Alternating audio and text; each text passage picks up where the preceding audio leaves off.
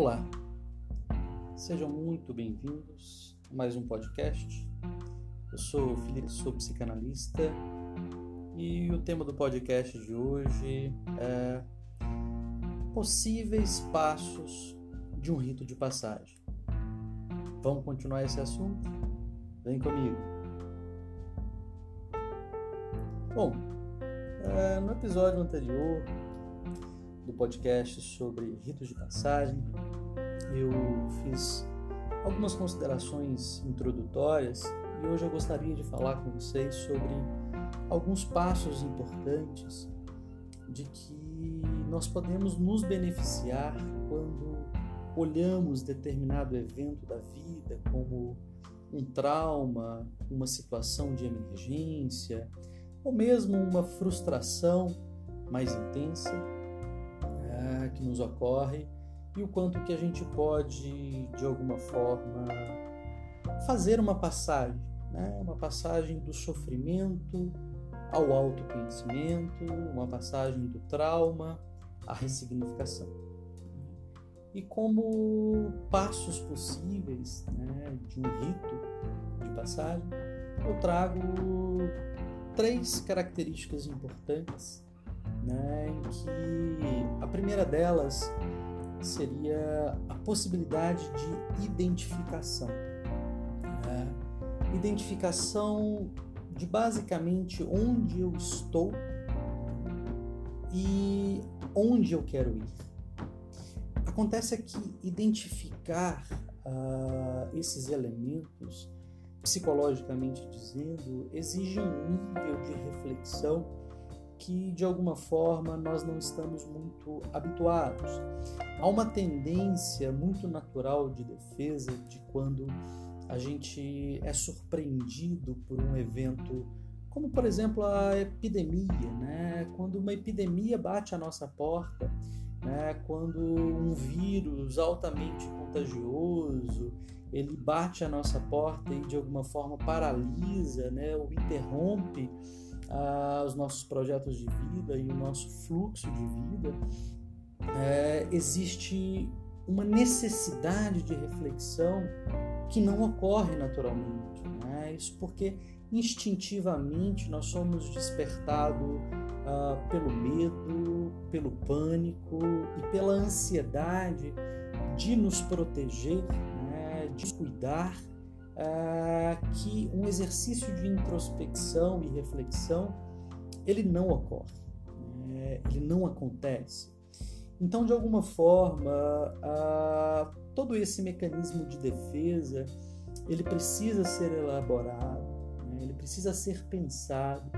Né? Quer dizer, por que é que eu estou me antecipando em fazer determinada coisa porque uma epidemia bateu na minha porta? É, ou mesmo uma outra situação cotidiana, né, que poderia acontecer fora de um contexto é, de, de, saúde pública, né, é, como que eu reajo a isso e por que que eu me antecipo tanto a seguir os passos sem necessariamente uma possibilidade de reflexão? Esse é um ponto importante. Né?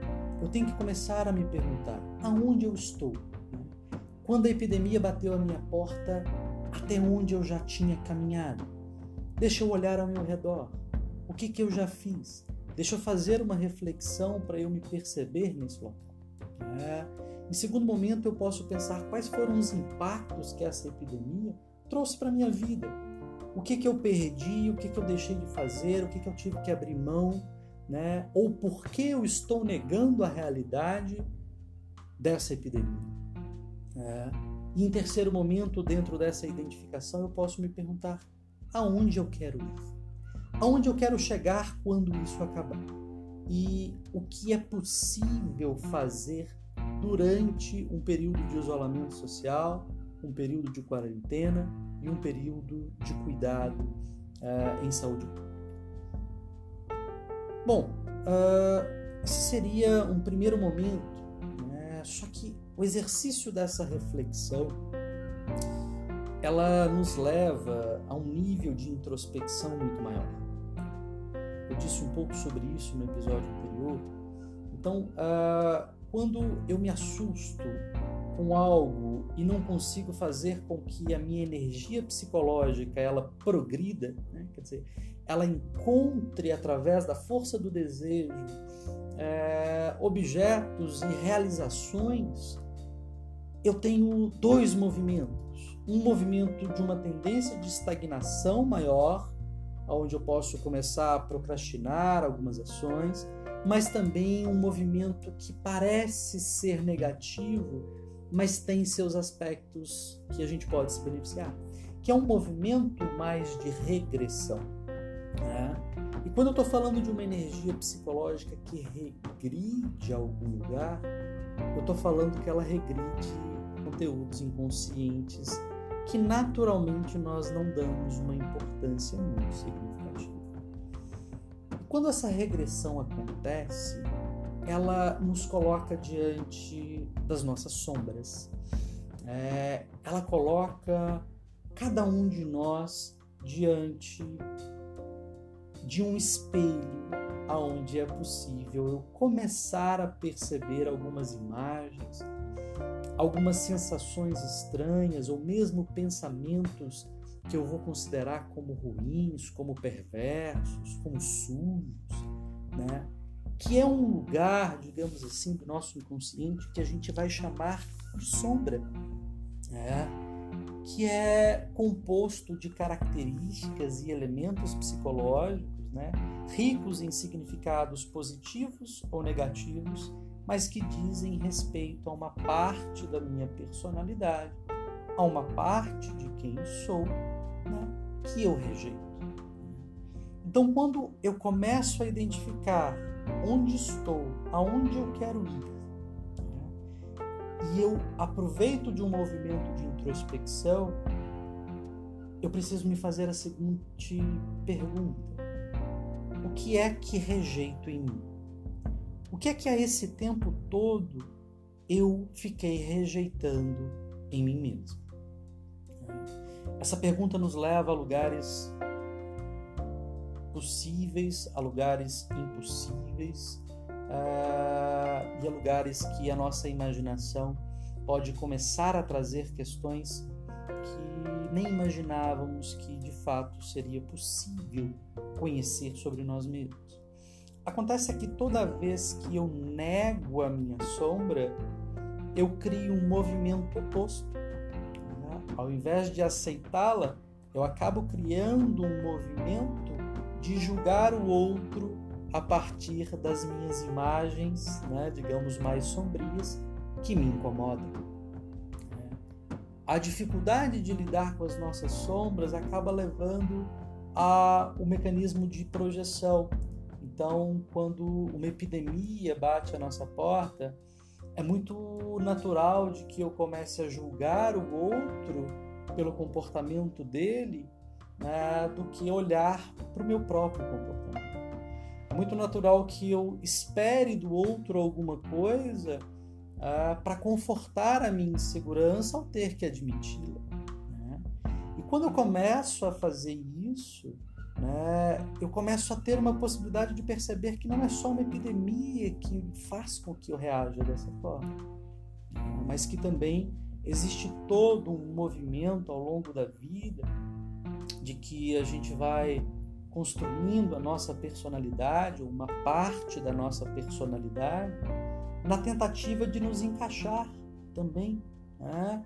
Na medida em que eu não estou julgando outro, eu estou tentando me encaixar eu estou tentando ser aceito né, pela família, pela sociedade, eu estou tentando agradar a todo mundo, né, negando a minha sombra, negando o pior que há em mim. Né. Mas é claro que essa sombra ela é composta de elementos tanto positivos quanto negativos. Né. Geralmente, as figuras né, desse fenômeno psicológico elas vão acontecer, por exemplo, é, em vários sonhos, em que imagens muito tenebrosas e assustadoras vão aparecer e a gente acorda ali daquele pesadelo muito assustado, né, muito preocupado uh, com esse com esse sonho. E a gente acaba deixando esse sonho para lá uh, por exatamente não termos uma afinidade muito é, maior né, com é, uma leitura dessas imagens e a representação simbólica e psicológica que elas podem nos trazer. Então, é, quando a gente pensa passos de um rito de passagem, quando a gente olha para onde a gente está e aonde a gente quer chegar, é importante identificar esses lugares e começar a aceitar essas imagens e começar a se perguntar, mas por que que essa imagem tão ruim, é, é, incômoda, me veio nesse sonho? É, por que, que eu me senti de uma maneira é, é, impotente diante da minha família? Né? Por que, que eu comecei a ter sensações estranhas né? ao passar, por exemplo, a quarentena é, com a minha namorada, com o meu namorado? Né? Ou por que, que eu estou me sentindo tão mal por estar sozinho? Né? É, esse convite ele é um convite para olhar, para aceitar a nossa sombra e para identificar também essa personalidade que acabamos criando né? É, na nossa relação com o outro né, tentando nos encaixar em algum lugar. Né? Quando uma epidemia bate à nossa porta, ela paralisa. Né? Estar em isolamento é não vestir muitas roupas ou vesti-las apenas para ficar em casa. Então, assim como eu vou lá todos os dias antes de sair de casa, escolho é, uma roupa e me visto antes de sair para encontrar as pessoas, parte desse ritual também é parte de um encontro com o lado da minha personalidade que diz respeito à relação com o outro, né? que diz respeito à tentativa de encaixar com o outro, de agradar o outro. E eu tenho que me perguntar sempre: né? existe um outro lado de mim? Que, por apesar de nós não conhecermos muito bem essas outras é, características, elas nos influenciam elas conduzem, controlam o nosso comportamento de modo que a gente é, não a perceba tão facilmente assim. E claro, vamos começar a perceber isso através da manifestação de algum tipo de sintoma, né, de algum incômodo nesse sentido. Bom, pessoal, é... espero que vocês estejam gostando até aqui. É... Esses dois passos que eu apresento até agora de um rito de passagem é, são passos muito importantes e eu tenho acompanhado no contexto clínico vários clientes tendo reações muito diferentes sobre esse momento é, e recentemente acredito que uma experiência muito significativa e muito importante que a quarentena começa a gerar é, vamos imaginar é, uma pessoa que, ao longo da sua vida, ele viveu dois movimentos complexos e difíceis. Num primeiro momento, é, houve uma necessidade de que essa pessoa criasse uma espécie de fuga, uma espécie de ruptura com a sua família, é, exatamente pelas dificuldades naturais que todas as famílias é, vão, vão ter. Mas em algum momento esse sujeito ele acaba criando uma identificação muito forte né, com a mãe. É, e aí é importante dizer que a mãe ela é uma figura muito importante para a composição psicológica de todos nós, né, para a composição psíquica de todos nós. E ela é a figura primordial do feminino e durante essa identificação com a mãe, as características da pessoa dela também eram muito incomodativas para esse sujeito.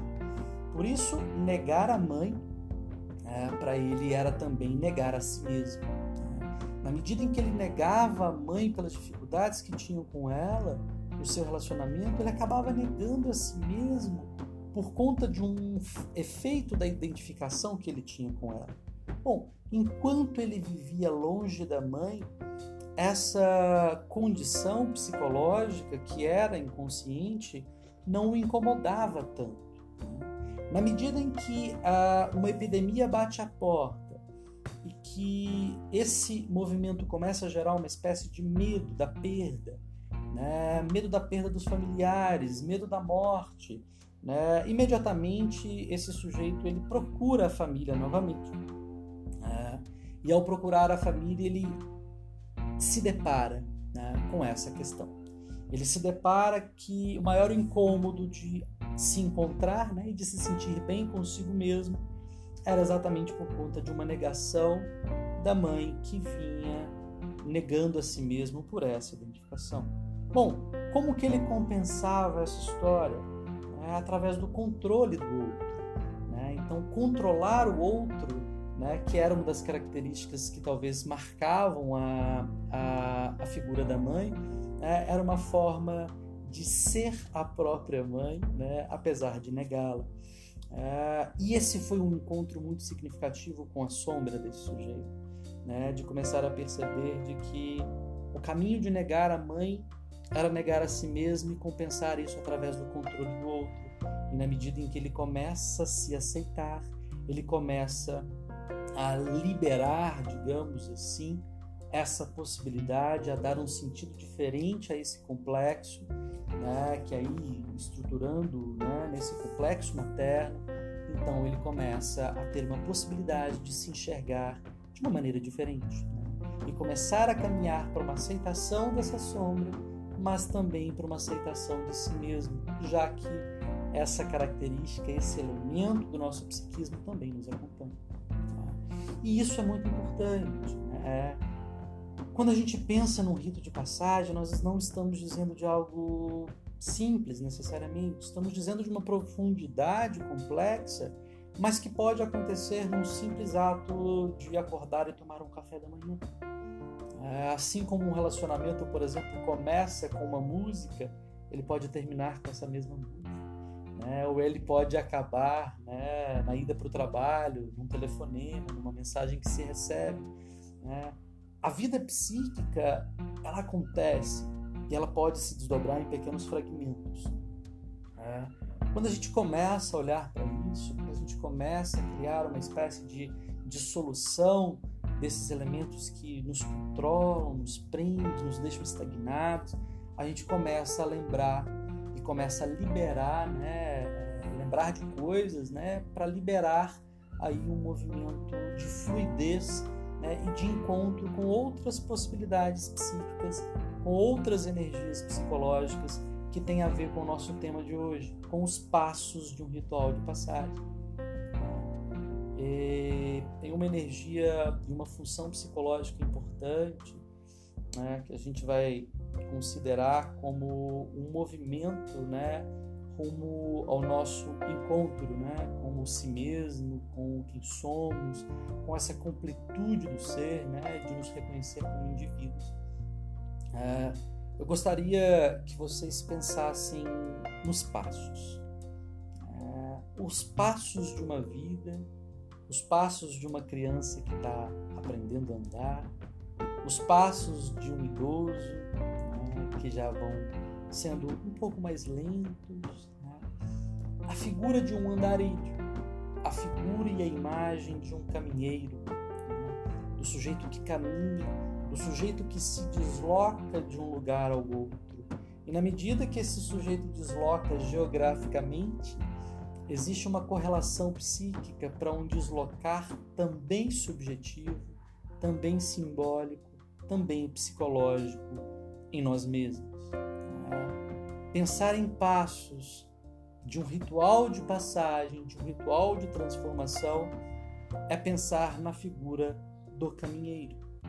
É, do caminheiro que é uma espécie de sujeito que se desloca, se locomove, e carrega com ele, digamos assim, um cajado né, para se proteger, um cajado para se apoiar, que a própria representação simbólica do falo, como nós dizemos no falo psicanalítico, que nada tem que a ver com o pênis, né, mas tem que a ver com essa energia é, muito peculiar né, que nos conduz diante de uma função de desejo né, que tem que haver com esse lugar de onde eu quero ir, que tem que haver com esse lugar de onde eu desejo estar e chegar depois que uma epidemia, por exemplo, bate a minha porta.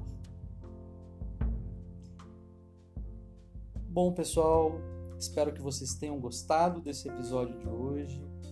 Em breve eu trarei mais questões, mais ideias para a gente pensar um pouquinho mais sobre os efeitos também da quarentena e outros temas associados. Um abraço e até lá!